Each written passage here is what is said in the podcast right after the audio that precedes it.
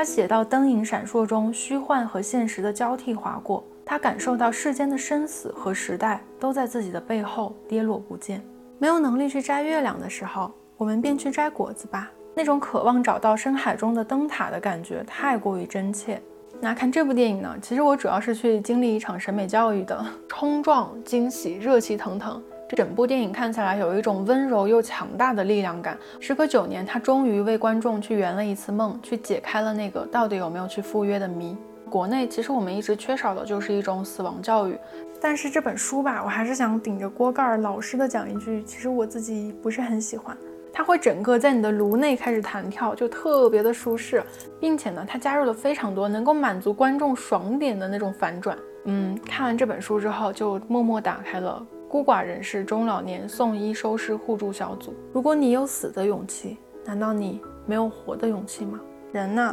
之所以寂寞，是因为他们只筑墙不修桥。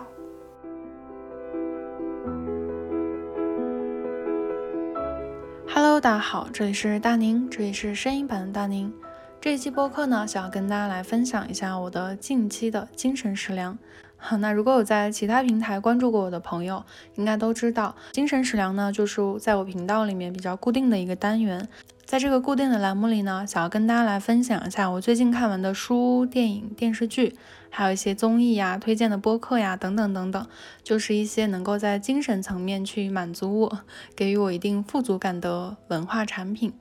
那这期呢也有视频版本，如果大家想看更加丰富一点的视频版的话，可以去点开这期播客的 show notes，我会把视频的链接放在下面。嗯，那就话不多说，我们就开始。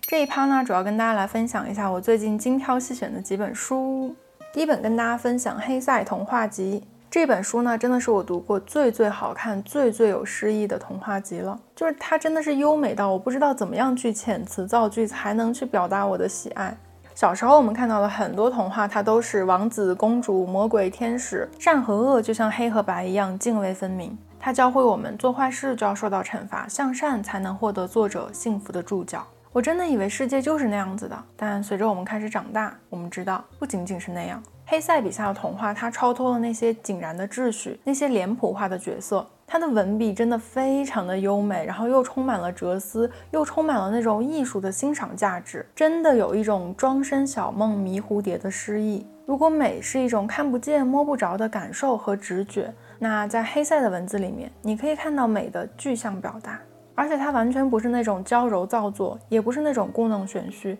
它的文字一直都是这样有美感的。如果大家之前看过德米安·悉达多，应该都会对黑塞的小说有一定的印象。可能正是因为他不断的去书写年轻人的迷茫，那种渴望找到深海中的灯塔的感觉太过于真切，所以在探寻自我的路上，不管哪个年龄阶段，我觉得能够读到黑塞，能够跟他的故事相遇，真的都是非常幸运的。所以当时在二手平台上，我看到了这个《黑塞童话集》，我就立刻入手了。这本书读起来真的太丰富、太有趣了。正是因为它是童话，所以它就没有了现实世界的藩篱。它的情节可以是光怪离奇的，主题又可以是丰富多元的。在《外星异训》这个故事里，他写了一只大鸟带着少年去踏上刚经历一场血腥屠杀的战场。在与这个战争国度的国王对话的过程中，去表达出了自己的那种反战的思维。作者去痛斥了发动战争者的可笑，以及战后的悲惨。然后在《笛梦》这个故事里，他讨论了生与死的永恒轮回。他写道：“死即是生，生即是死，两者纠结在一场永恒的、疯狂的爱之战中，而这正是世界的终点和意义。由此生出一种。”能够赞美一切痛苦的假象，形成一片影响所有的喜悦和美丽，用黑暗包围他们的阴影。然后在诗人这个篇章里面，他写的是中国诗人韩复，他年少求学，抛却所有的家事，抛却整个城市的烦恼，一心想要去学诗的过程。他写到灯影闪烁中，虚幻和现实的交替划过，他感受到世间的生死和时代都在自己的背后跌落不见。他慢慢学会了用看似浅近直白的语言搅动读者的心，宛若风儿吹皱水面。他写初升的太阳在山边赤处，写鱼儿轻快地潜入水底，写嫩柳在春风中摇摆。而读者不仅感受到日出鱼戏和柳树敲雨，也感受到天空和世界奏出短暂的完美音乐。读者会想到自己的爱憎，有喜有悲。男童想到嬉戏，少年想到恋人，老人想到死亡。这本书真的好美呀！就是我以前总觉得童话是给小孩子看的，里面教的道理啊，都是一些司空见惯的东西。但是后来我就觉得，这个题材其实是一个很好的形式，很好的方式。嗯，它可以容纳更多的表达形式，更荒诞离奇、更美轮美奂的故事。然后跟大家推荐的这本书里面每一个故事也都是我非常非常喜欢的，所以嗯，就特别推荐给大家去看。下一本书是《无缘社会》，这本书是来自上海译文出版社译文纪实系列的。然后这本书其实是这个日本的 NHK 节目组根据节目主持人还有记者他们去采访了无缘死还有独自生活者他们的这个人生轨迹，根据采访时留下的笔录而编写成了一本书。所以当然这本书也是有同名的纪录片的。那这个纪录片其实我也有去看了，我觉得纪录片的画面再加上它的配乐，其实会更多的给我们一种感性层面上的东西会出来。但是我觉得看文字版的会让我们比较理性的去思考这个社会议题。如果大家关注过一些社会学的议题的话，那这个日本的 NHK 节目组大家应该都不太陌生，他们是以大胆挖掘、不畏挑战，以图接近事实真相。然后更加彻底的去贯彻没有不能上电视的话题这一点而出名的。那这本《无缘社会》呢，也就是这个节目组他们就尸体无人认领的孤独老死这个主题去展开了调查。然后他们发现，其实这些人原来过着极为寻常的生活，却一点一点的与这个世界、与这个社会失去了关联，开始独自生活，并最终孤独老去。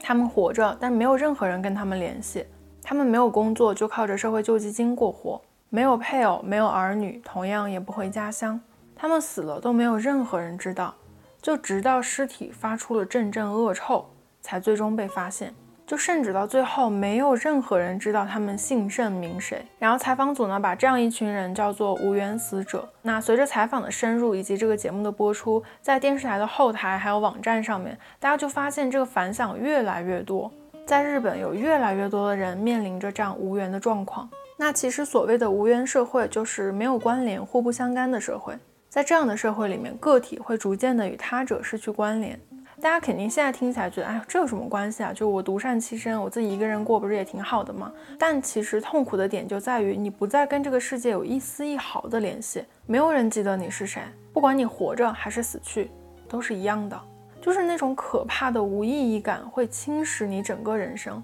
那我们每一个人从出生开始，其实都是跟这个世界有着千丝万缕的联系的。那是怎么样从有关联变成无缘的呢？其实这本书里面有稍微提到几个点。第一就是，其实我们的亲缘关系是非常脆弱单薄的。而且日本人民呢，他总是以啊，我还是不要给我的儿子添麻烦了，啊，我还是不要给我的女儿造成任何麻烦了吧，不要给任何人添麻烦这个观念，他会逐渐的让你退出与他人交往的那个交往圈。那第二就是地缘关系，其实是它是更容易被瓦解的。我觉得它就有点像是之前向彪老师说的那个附近的消失那个概念。那第三呢，职场缘关系，也就是在你职场在你工作的时候建立的一些人际交往的一些关系，那就更不用说了。就随着这几年经济状况啊，真的不用说，全世界都受到了很大的影响。一个人当他逐步被剥离成一个无缘的个体之后，那自己就不复存在了。看完这本书，其实我觉得不仅在日本。不只是在日本，东亚国家就随着我们的经济发展，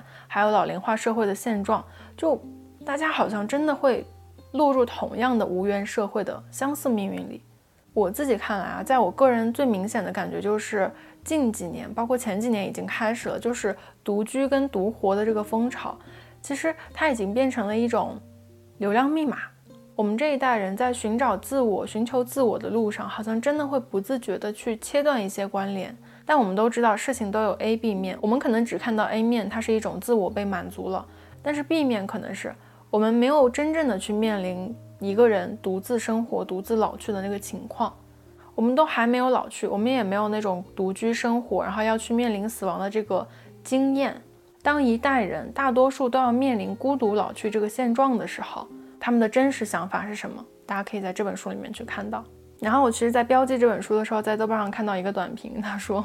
嗯，看完这本书之后，就默默打开了孤寡人士中老年送医收尸互助小组的页面。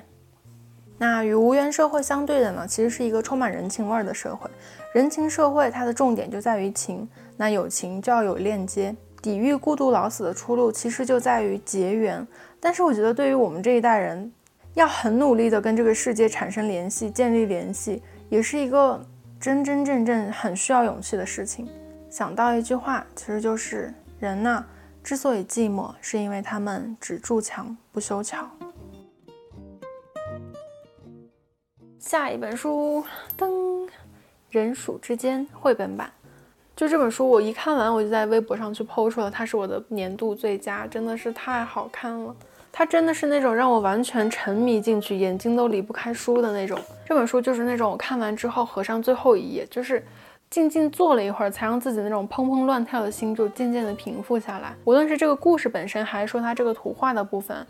都都给我一种非常强的冲击力。如果说伟大的作品能够让人驻足留恋，久久不能平息的话，那伟大作品的绘本版，我觉得就是让后者穿越时空，与原作深深的握了一次手，让文字跟图像能够再一次的碰撞，用经典作品的经脉去搭出骨架，用丰富又瑰丽的视觉画面画质骨肉，相互成就出新的更立体的经典作品，向我们活生生的走来。那人鼠之间这本书呢，其实是非常著名的作品，不知道大家有没有看过？它是美国的著名作家约翰斯坦贝克的代表作之一。那一九六二年呢，这个作家就凭借了《人鼠之间》这本书获得了诺贝尔文学奖。然后这本书呢，也是真正意义上能够称作经典的经典作品。到现在，它已经五次改编为了影视剧，三次改编为了舞台作品，是那种可以入选全球各个图书榜单的奇迹。然后，作者约翰·斯坦贝克呢，他也被评为美国在经济大萧条时期最有代表性的作家。这本书的故事背景就是发生在二十世纪三十年代的美国，他用最残忍、最柔情的笔触，却写出了小人物卷入大时代里的悲歌。在那个年代里面，人们没有家庭，不属于任何地方，来到一个农场，靠干活来攒下一笔钱，然后再去城市里面挥霍一空，接着呢就去另一个农场，再打一阵工，再攒一笔钱，然后再挥霍一空，就这样周而复始，暗无天日。那故事里的两个主人公就是这样的，他们浪迹在一个又一个的农场里，但是与别人不同的是，他们俩会把钱攒着，因为他们梦想有一块可以让自己去养养牛、养养小兔子的地方，因为那样就不用被驱逐了。在那个年代，这样子的梦想简直就是天方夜谭。随着一个一个意外的来到，他们俩就像他们的梦想一样，一步一步走向破碎。如果说这个故事本身它是非常粗粝、非常残忍的，就只在字里行间去透露出一点点的那种柔情，那绘本版就是用图像的方式去呈现出了一个更丰富立体的小人物的故事。就你可以看到，在前一页他还在奋力的挣扎、暴虐的厮杀。但是在后一页却是那种静谧柔软、毛茸茸的细腻着，就是冲撞、惊喜、热气腾腾，这就是这本书的绘本版给我的最大的印象。那这也是这本书的图像作者海贝卡的厉害之处，我真的太喜欢他了，甚至想要把他所有的绘本都买回来，就一一珍藏的那一种。那海贝卡他被称为法国的绘本天后，通过这本书，我真的是足以见到他的功力。在这本绘本里面，他用了完全不同的绘画风格。和多重的绘画材料相互碰撞，有像草稿一样的各种线条重叠的，也有像美式复古海报一样拼贴的，还有像电影画面一样那种非常绝美的构图的。然后除了常规的那种绘画工具之外，然后我看到他在后记里面也有写到，还有各种印在画面上的纹路呀、布料的痕迹、撕扯的裂缝等等。就是整整四百多页的插画，没有一页是意料之中的。每翻开一页，你就会被他用一种全新的视角再带进故事里。你能感觉到他在创作这本书的时候是自由的，完全自由。我真的太喜欢这本书了，就甚至我在写这个推荐稿的时候，我都不知道怎么样去写才能够表达出我的喜欢。但我只能说，以上种种我描述的所有的关于他的推荐，都只能形容到这本书百分之一的精彩，剩下的就真的只有当你把它买回家，放在你的书桌上，摊开它的时候，才能够感受到。第三本书来自三毛的《亲爱的三毛》。这本书其实三毛在一个期刊上面设置了一个三毛信箱，然后在这么多年里面跟读者的一些书信，然后这本书呢就是选编了三毛在这个信箱里面跟读者的这么多年来的一些书信的往来。在跟读者的往复书简中呢，三毛他是以一个朋友的身份，或者是一个稍微年长一点的姐姐的身份，去跟慕名而来的读者们去进行一场思想的交流。看完这本，我觉得非常神奇的一点就是，嗯，你会看到上个世纪八十年代那些人他们的困惑，跟我们现在的别无二致。不管是外貌焦虑、原生家庭，还是对自我的探索、对关系的担忧，就真的有一种我们人类不管经历怎么样的变化，就还是讨论着永恒的相似主题，表达着永远的相似的困惑。我也不知道为什么，就是好像看到一些读者他们丢过来那种各种人生阶段的一些迷茫困惑的时候，我就深深的共情，然后就会开始期待说想要翻到下一页看一下三毛是怎么样回答的。即使三毛在这本书里面也提到，他说这本书这个信箱并不是给大家来答疑解惑的，但是呢，没主见如我，就是他每次都会看到一些来信的时候，觉得啊眉头紧锁如临大敌，但是呢，就看到三毛的回信之后，就觉得。春风拂面，有一种被抚平了的感觉。然后他提到自卑，给不快乐女孩的回信里面说：“不快乐的女孩啊，请你要行动起来，不要依赖他人给你的快乐。”然后他给抱怨生活的朋友说：“没有能力去摘月亮的时候，我们便去摘果子吧。不喜欢橘子，可以去摘葡萄；不喜欢葡萄，还可以去种菜呢。”我觉得它真的好可爱呀。就把那种人生中很厚重、生命里很无解的东西，用一种很轻盈、很轻巧的方式给解答出来了。看完这本书，我真的是特别喜欢里面这个非常立体、非常真实的三毛。就是有一篇一个读者他来信，就洋洋洒洒一大篇，写了一次跟一个女士，她是神似三毛的，然后跟她在一次在地下场、地下车场的一个偶遇，然后他就写了一大篇这个经历。同样在这篇来信里面，这个读者也表达了自己对三毛那种非常喜欢，就非常激动、充满爱意的那种小粉丝的那种感觉。就我觉得作者一般遇到这种粉丝式的这种热情的表白的时候。这应该都会很客气的表达一下感谢呀，就是再回复一下什么的。翻过去之后呢，三毛说：“蓝方是我，再见，三毛上。”看到这一篇我真的是笑翻了，我还专门给他标了一个红色的标签，就想说一定要跟大家分享一下。好吧，可能现在说出来就好像没没有多好玩。其实很多年前，在我小的时候，就是三毛热还没有退去，我就记得大家当时就特别喜欢看那个撒哈拉的故事。然后那本书其实我有看了，但是那本书我看完，我更多的是就是对那种沙漠里的一些生活故事的那种好奇，就是对三毛这个人，我倒是没有那种特别多不一样的情绪。但是看完这本书之后，我会觉得我真的好喜欢这个姐姐，就她真的好睿智啊。但可惜的是，就这些来信其实都集中在三毛生命的最后几年里，就没过几年他就自杀了，并且我觉得非常让人唏嘘的一点就是，我不知道这个是不是编辑或者是这个编者他故意为之啊？他在第一篇的时候，三毛的第一篇回信其实就是他在劝一个抑郁自杀的女生给他的一些劝告。他说：“如果你有死的勇气，难道你没有活的勇气吗？”在联想如今的社会，联想近几年发生的事情，我真的觉得可能真的没有。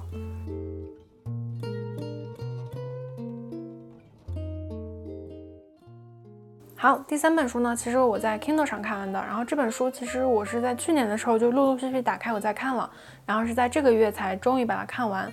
这本书就是《最好的告别》。那其实，在这之前，我没有认真的思考过死亡这件事情。但我知道，就是面对这种人生的重大事件，每个人去选择消化的方式是不一样的。对于我来说，可能就是哭，哭完之后呢，去找找看有没有一些专业的能够提供帮助的书籍，然后帮我去疏解一下自己的情绪。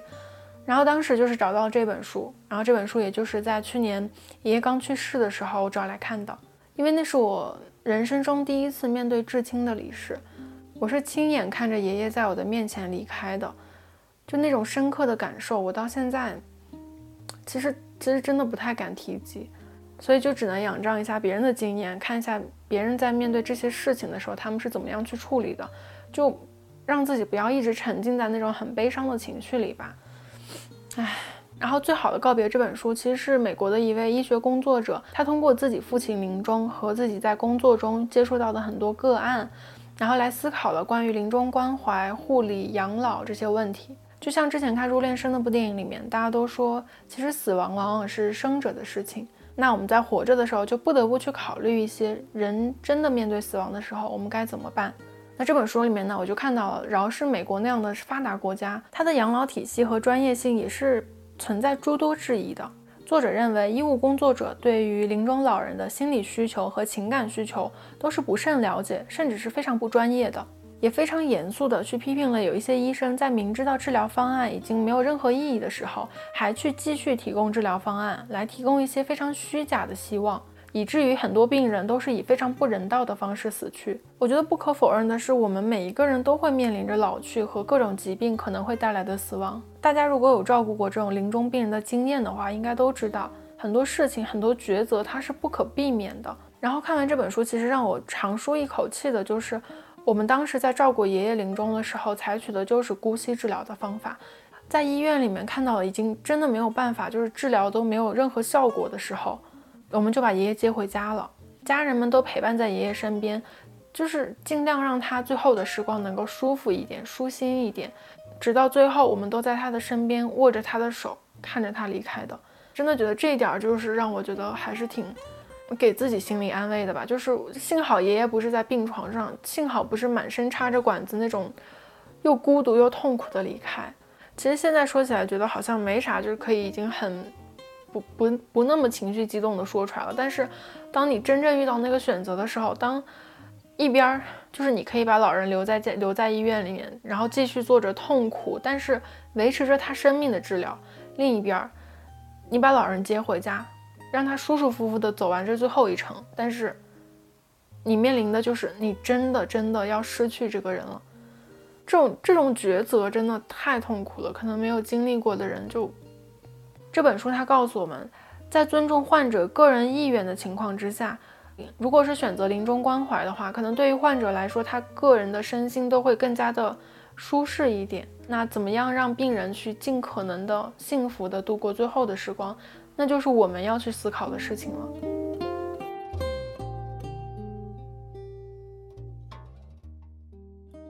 下一本书呢，也是在 Kindle 上看完的，这个其实去年还是前年，其实很火。嗯，爱尔兰作家萨利鲁尼的《正常人》，其实我就是先看了剧，而后才看了这个原著。然后我觉得吧，其实电视剧我是可以看完的，但是这本书吧，我还是想顶着锅盖老实的讲一句，其实我自己不是很喜欢。就看完之后，我觉得好累好累啊！就我有一种我自己也被拉入了男女主相互纠缠、相互拉扯的那种感情里，就转得晕头转向的。故事情节其实也蛮简单的，就就是两个内心世界非常丰富又脆弱的男孩跟女孩，他们俩从高中阶段就开始暧昧拉扯。那个阶段的女生她是特立独行，然后有点被大家排挤在外的。那男生呢，则是这个学校里的人气王。但是两个人发现，只有在彼此面前，他们才能够更自在的去做自己。但男生呢，可能是迫于同龄人的目光吧，就不愿意向大家承认他们互相有好感，甚至上了床这件事。那随着时间的推移呢，这个情况在大学阶段迎来了调转。在大学的时候，男生反而是被孤立起来的，而女生就变成了大家追逐的对象。在这种情况下，他们俩的关系又迎来了更深刻的纠缠。其实我不喜欢的一点是，他们在高中结束的时候，他们最终分开的理由，竟然只是没有说出口的一句误会。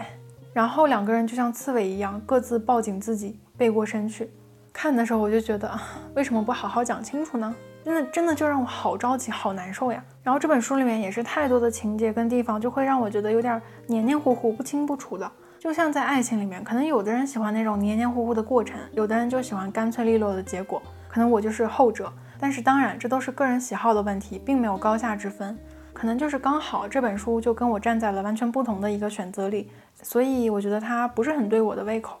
但是如果喜欢它的人，我也并没有说你们不对不好的意思哈。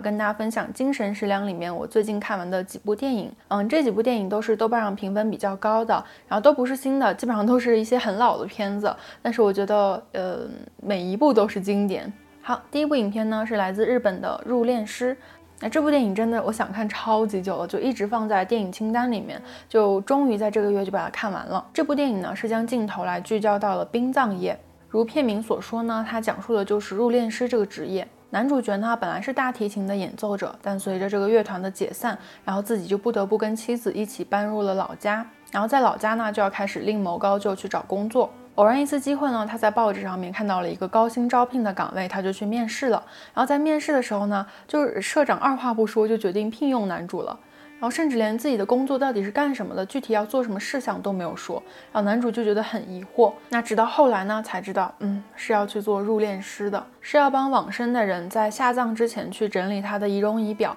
让他们体面的、有尊严的去告别这个世界。电影讲述了男主其实刚开始他非常抗拒这份工作，到后来他逐渐从这份工作中去找到了价值跟意义。借由这个工作，借由男主这个故事，导演也向我们抛出了离别呀、死亡呀这种话题，是我们无法避免，但是在国内的语境下很少去讨论的。那导演在自述中他也说到，离别是每个人的人生无法避免的一刻，也成为了这部电影的出发点。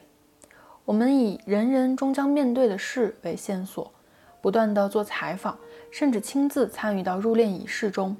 不断摸索我们为自己设下的课题。入殓师就在这样的摸索和尝试中诞生了。在这部电影里面呢，其实我觉得我们可以看到那种对死亡的敬畏和尊重。导演用那种很温柔、很温柔的手法，让我们去可以面对生死，去告诉我们，死亡其实往往是生者的事情。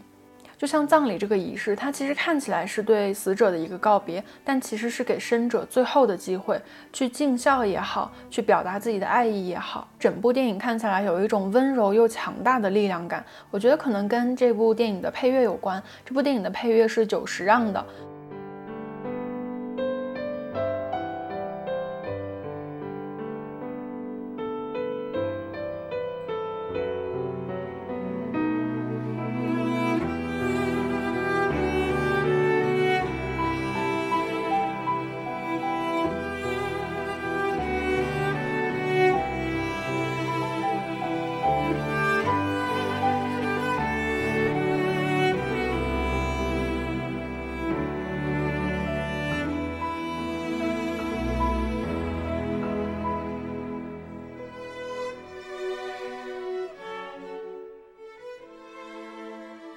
我觉得呢，国内其实我们一直缺少的就是一种死亡教育，在生与死之间，我们一直去崇尚生的力量，而非常忌讳去谈死。就直到我们长大，直到我们真的不得不面对死亡的时候，每一个人都是毫无准备、突如其来、手足无措的。其实我觉得死亡这件事情才是最公平的，因为它是每一个人不得不面对的事情。那如何去正视它，我觉得只是第一步。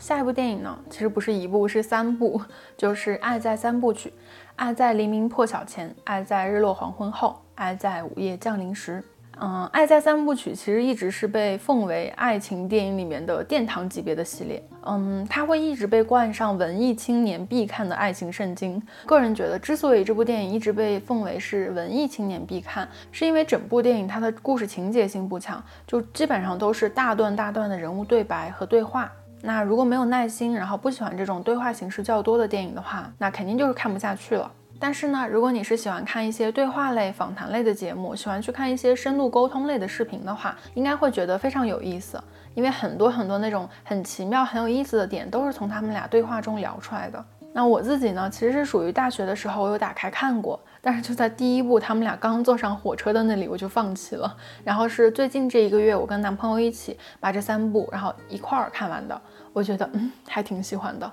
嗯，这三部电影呢，它分别讲述了一对年轻的男女从初时的怦然心动和灵魂共鸣，到九年后第二部再相遇时候的互相试探、互相摸索，然后再过了九年之后，在第三部里，人到中年之后，两个人试图在爱里再寻找爱的证据。在一对普通的情侣身上去浓缩了最普遍也是最理想化的爱情范式。我说它普遍，是因为你可以在电影那种亲密关系里的你来我往中，去看到那种最生动、最真切的部分，就好像你我恋爱时都会发生的那种心动，还有摩擦，还有争吵等等等等。那我说它理想化呢，就是因为偶遇的故事如果发生在如今的现实世界的话，你只能把它当成一个很美好的故事来看。倘若你相信了这个故事里美化的部分，在火车上随意跟着一个陌生的男人下车，去期待一场非常难忘的故事的话，那可能就是社会新闻了。成年人的理智告诉我们不要跟陌生人说话，但这也不妨碍我们去想象一种在真空状态下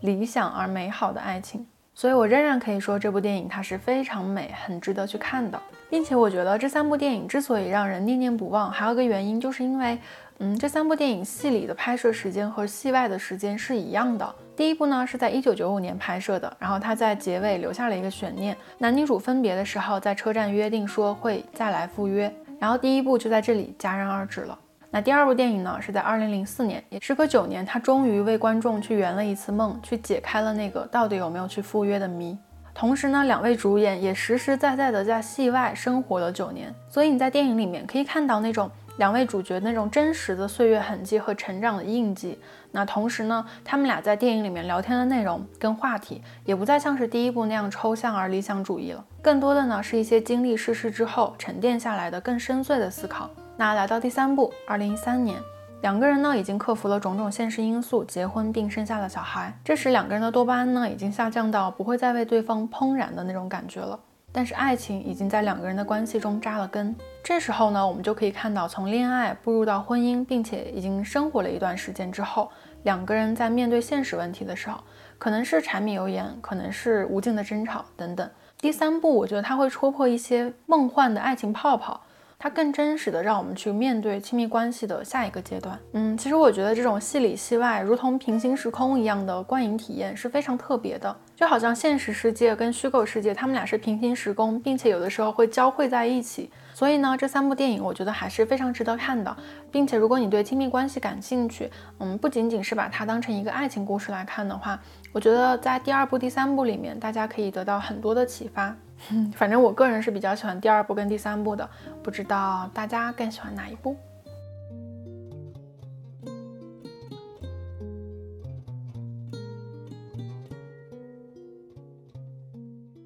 第三部电影呢，也是我最近在回顾我的电影清单，然后从里面翻出来的一部经典，它是来自非常著名的电影导演韦斯安德森的《布达佩斯大饭店》。那看这部电影呢，其实我主要是去经历一场审美教育的。电影的情节和各种故事线的排布，对我来说反而是放在后面的。那说到这部电影呢，就不得不跟大家炫耀一下我收到的礼物，好好看呀！这个就是《布达佩斯大饭店》这部电影的电影书，然后它里面有很多很多前期的构思，后期的一些想法，它都在这里面有。这部电影如果大家很喜欢的话，可以去看看这本书。炫耀完了，来回到电影上。首先呢，这部电影最为大家称赞的就是它的电影构图，真的是太美了，每一帧都可以单独截下来奉为经典，反复去琢磨，反复去学习。它里面运用了大量的强迫症友好的对称构图，真的是引起了极度的舒适。第二呢，是在电影配色上，真的是古典又优雅的色彩组合，它每一个场景的颜色搭配都好细节，完全是瑰丽又不凌乱，奶油质感又不过分甜腻。韦斯安德森的配色呢，它一直都是一种可以去提升审美水平的教科书级别，是完全可以把色彩搭配这一部分单独摘出来去学习的。第三呢是节奏感，他在讲故事的时候，尤其是讲到故事高潮的部分，就是他的那个镜头切换非常的干脆利落，很容易就把你拉入故事情节里面了。然后在主角越狱逃亡的部分，它又是那种飞速高速的剪辑，让观众跟着他们的滑雪板飞驰在那种一片苍茫的雪原之上。哇，真的是亦真亦幻。然后在冷面杀手去追杀的过程，它也是那种充满了怪诞有趣的氛围。怎么说呢？就有点艺术感，但是又有点瘆人。最后呢，再说它的故事情节，我觉得它就是用一个精致的大饭店的管家，他身上小人物的故事，来讲述了战前欧洲的那种精神贵族时代的落幕。一个时代虽然落幕了，但是优雅和艺术永存。然后我觉得黑色喜剧的荒诞跟凄凉，就让这部电影整体看下来会非常的平衡，要不然它就过于的精致甜腻，要不然它就过于的怪诞离奇，既残忍又柔情，既优雅又落寞。那这部电影其实我在豆瓣上就看了它的评价，就还蛮两极的。就有的人觉得看不懂，然后有的人觉得它故弄玄虚，但是有的人就觉得哇，真的是大师级别，经典中的经典。就不知道大家怎么看吧。但是我觉得不得不承认的是，它的的确确是一件让人能够视觉享受的，就像艺术品一样的电影存在。那单单从这个角度呢，我就觉得，嗯，它值得你的时间。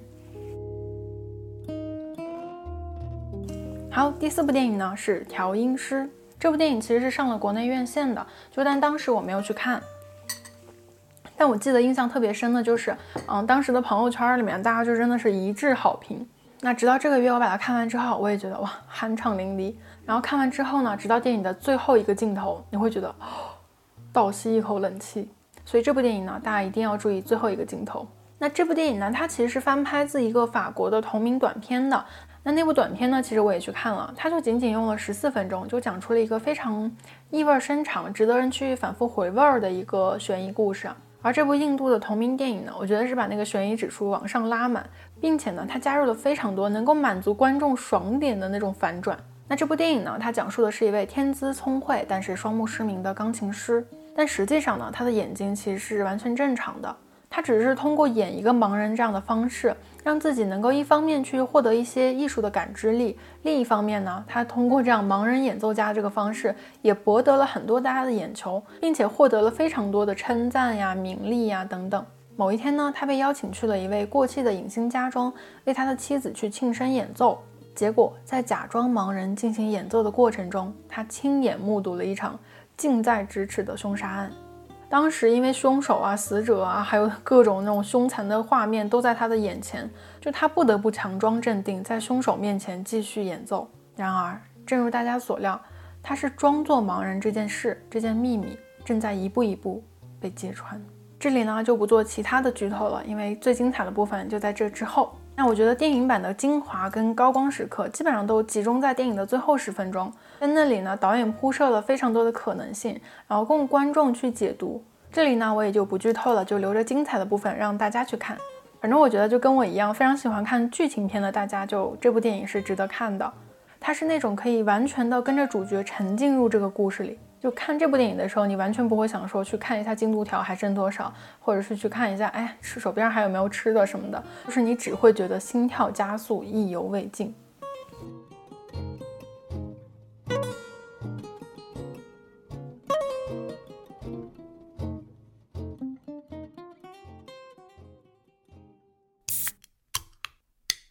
下一趴呢，想要跟大家分享音乐部分。这一部分呢，跟大家分享三首歌，就是我最近我就一直单曲循环、循环、循环的。因为我最近不是在做播客嘛，然后每一期播客结束的时候，我都会附上一首我最近觉得非常好听的歌。这三首歌就是我在找片尾曲的时候，我无意间听到的。第一首歌呢，来自 Amy Fan，这首歌是 Stones。我对音乐的鉴赏真的是啊，非常非常的外行，我就只能说一下我自己的感受。这首歌，这首单曲听起来是那种。非常有慵懒跟那种迷幻的感觉的，可能是因为它是电音吧，所以这首歌呢，尤其要跟大家强调的是，一定要戴耳机，戴耳机听跟外放的那个感觉完全不一样。尤其是你听到副歌部分它电音的那个地方，哇，真的是戴耳机的感受太强了，它会整个在你的颅内开始弹跳，就特别的舒适。大家一定要去戴耳机听一下这首歌。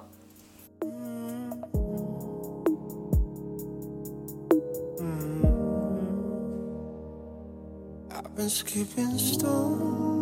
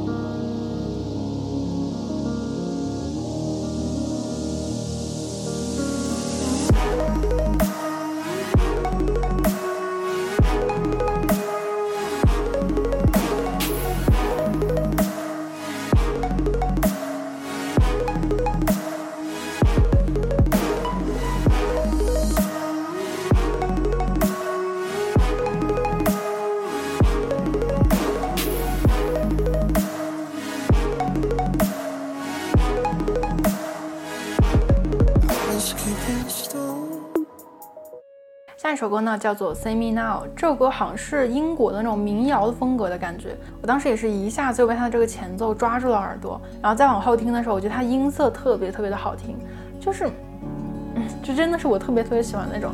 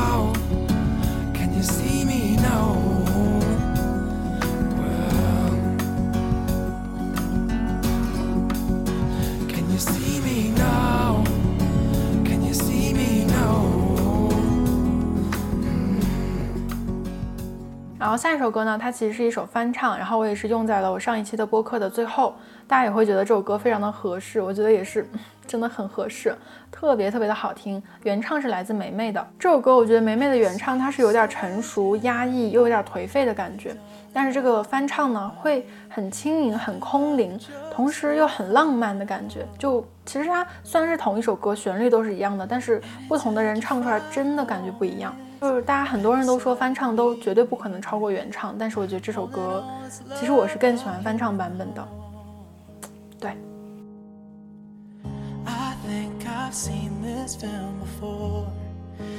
didn't like the ending. You're not my homeland anymore. So what am I defending now? You were my town, now I'm in exile, seeing you out. think I've seen this film before.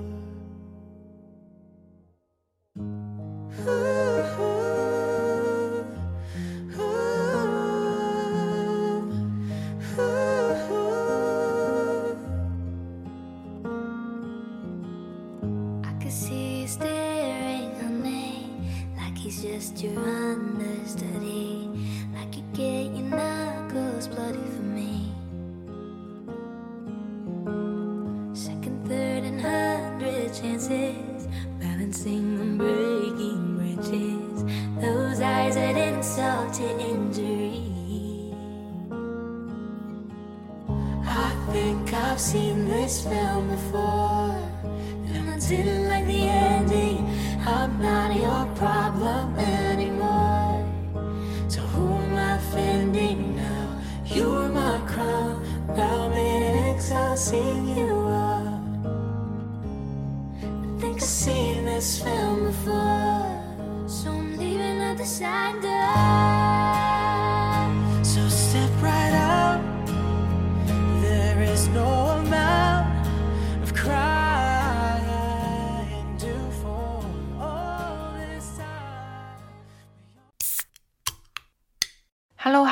是我，例行的来录个 ending。不知道大家喜不喜欢这种音频版本的书影音清单的推荐？如果大家觉得 OK，比较喜欢的话，就不要忘了在评论区留下你自己最近喜欢的书影音，就还蛮希望跟大家一起来交流的，互相种种草。在这个糟糕透顶的现实世界里吧，我大概只有书呀、电影呀这样一片自留地，能够让自己的心情平静下来。那就感谢大家的收听，我们下期见。